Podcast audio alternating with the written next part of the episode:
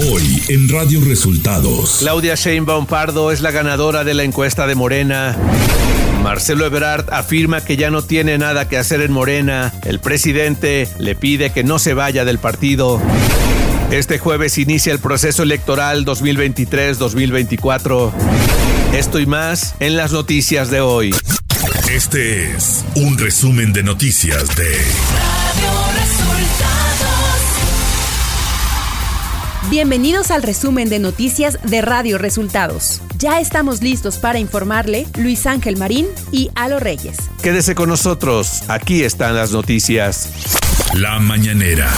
El presidente Andrés Manuel López Obrador se mostró satisfecho con los resultados obtenidos en el proceso interno de Morena y expresó su afecto por Claudia Sheinbaum. Estoy muy tranquilo porque sé que va a haber continuidad con cambio. Es eh, una garantía para que se le dé continuidad a la transformación.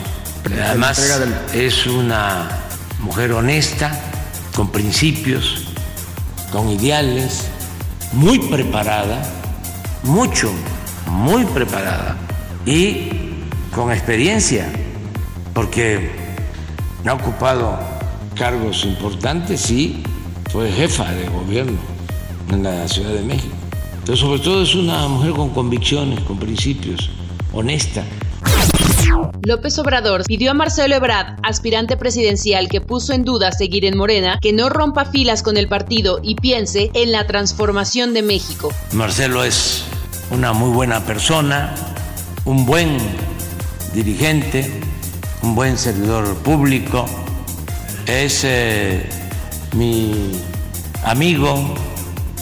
Yo espero que decida apoyar la transformación, el que se continúe con la transformación, poner por delante el interés superior, el interés general, pensar en el pueblo el presidente López Obrador defendió el resultado de las encuestas de Morena y descartó repetirlas como propuso Marcelo Ebrard ante las incidencias encontradas por su equipo a lo largo del conteo. No, no estoy de acuerdo porque es muy claro, completamente transparente, no hubo eh, inclinación de la balanza a favor de nadie. Yo tengo principios, tengo ideales, no tengo un doble discurso. La honestidad es lo que estimo más importante en mi vida y él lo sabe, como lo saben todos. El presidente presentó una oferta para Marcelo Ebrard, dirigir el Senado de la República u ocupar un puesto dentro del gabinete. Que quien quedara en segundo lugar tenía derecho a participar en el gabinete o ser dirigente del movimiento de transformación en el grupo de Morena y los aliados, ser dirigente en el Senado de la República. Radio Resultados. Elecciones 2024. Alfonso Durazo, presidente del Consejo Nacional de Morena y gobernador de Sonora, dio a conocer el resultado de las cinco encuestas aplicadas para determinar quién será el abanderado en las elecciones presidenciales de Morena en 2024. Al reunir el 39.38% de los votos, Claudia Sheinbaum se convierte en la coordinadora de los comités para la defensa de la Cuarta Transformación. El análisis integral de estos datos nos permite concluir de manera inobjetable que la compañera Claudia Sheinbaum Pardo obtuvo el mejor posicionamiento para ser considerada como coordinadora de los comités para la defensa de la cuarta transformación. El presidente nacional de Morena, Mario Delgado, señaló que una vez elegido el nuevo liderazgo, es tarea y responsabilidad de todos cerrar filas en torno suyo para apuntalar el movimiento. Es tarea y responsabilidad de todos y todas cerrar filas en torno suyo para apuntalar nuestro movimiento. En su discurso, luego de ser nombrada coordinadora de los comités para la defensa de la Cuarta Transformación, Claudia Sheinbaum afirmó que ganó la democracia y que fue el pueblo el que decidió. Hoy ganó la democracia. Hoy decidió el pueblo de México y Soy la Coordinadora Nacional de Defensa de la Transformación por decisión del pueblo de México. Además, Sheinbaum dio a conocer que a partir de este jueves que inicia el proceso electoral de 2024, se reunirá con su equipo porque no hay un minuto que perder. De hecho, adelanto, el día de mañana he pedido que nos reunamos, porque mañana inicia el proceso electoral a nivel nacional y no hay un minuto que perder. Así que el día de mañana nos vamos a reunir todos y todas los que estamos aquí para iniciar este proceso y dar los pasos adelante, porque no hay tiempo que perder.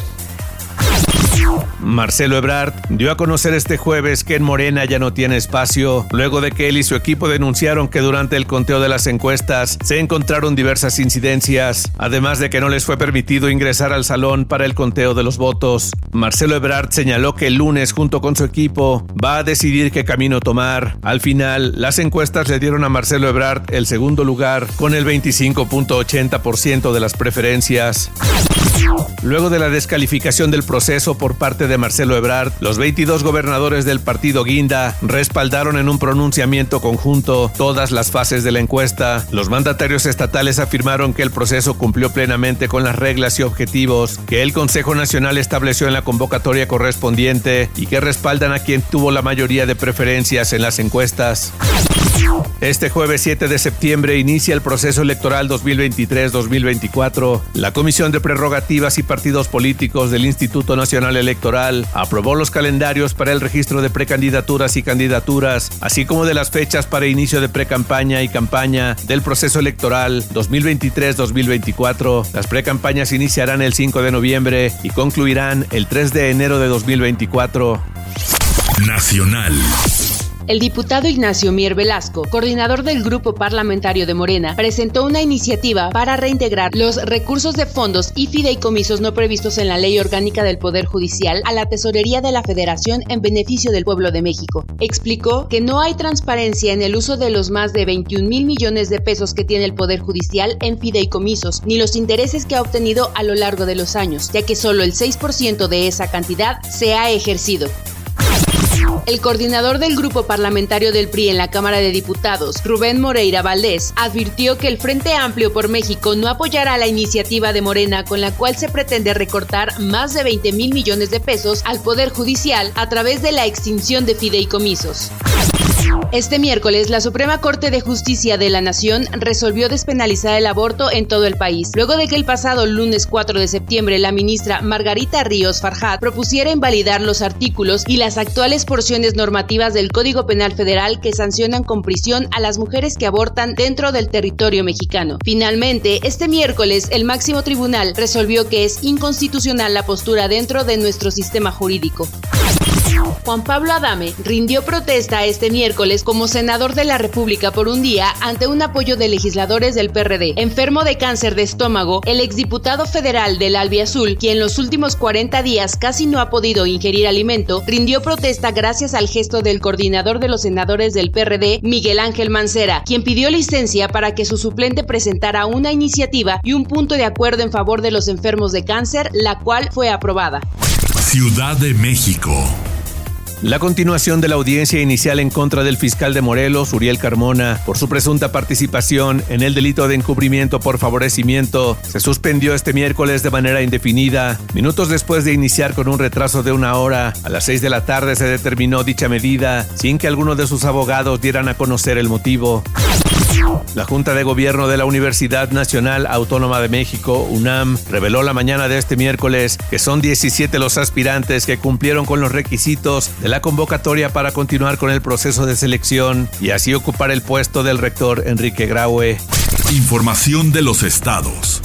El gobernador de Morelos, Cuauhtémoc Blanco Bravo, informó que enviará una terna este miércoles para que los diputados locales designen al próximo titular de la Fiscalía General del Estado. Esto ante la detención de Uriel Carmona Gándara el pasado 4 de agosto acusado de obstrucción de la justicia y encubrimiento por favoritismo en el feminicidio de Ariadna Fernanda.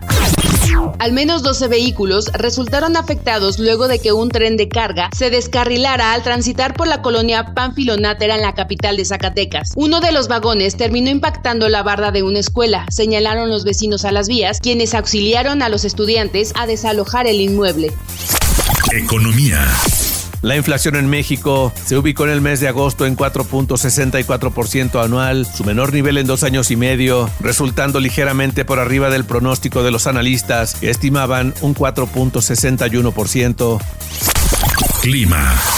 La noche de este miércoles, Jova alcanzó la categoría 5 en la escala de Saffir-Simpson. Durante la madrugada de este jueves, el sistema se ubicó aproximadamente a 855 kilómetros al suroeste de Cabo San Lucas, Baja California Sur. Mientras, este jueves se pronostican lluvias intensas en Campeche, Chiapas, Oaxaca, Quintana Roo, Tabasco, Veracruz y Yucatán. Además, se esperan lluvias muy fuertes en el Estado de México y fuertes en la Ciudad de México. Radio Resultados. Internacional. Un juez federal le ordenó a Texas retirar las barreras flotantes que desplegó en el Río Grande y le prohibió al Estado la construcción de nuevas boyas o la ubicación de otras. Esto de acuerdo a una presentación judicial este miércoles, lo que representa una victoria para el gobierno de Biden. El juez David Alan Ezra ordenó a Texas levantar las barreras antes del 15 de septiembre. China prohibió a los funcionarios de los organismos del gobierno central utilizar equipo iPhone y otros dispositivos de marca extranjera para trabajar. Este anuncio provocó que las acciones de Apple cayeran 4%, ubicándose este miércoles en 182.19 dólares por acción. Y hasta aquí las noticias en el resumen de Radio Resultados. Hemos informado para ustedes Luis Ángel Marín y Alo Reyes.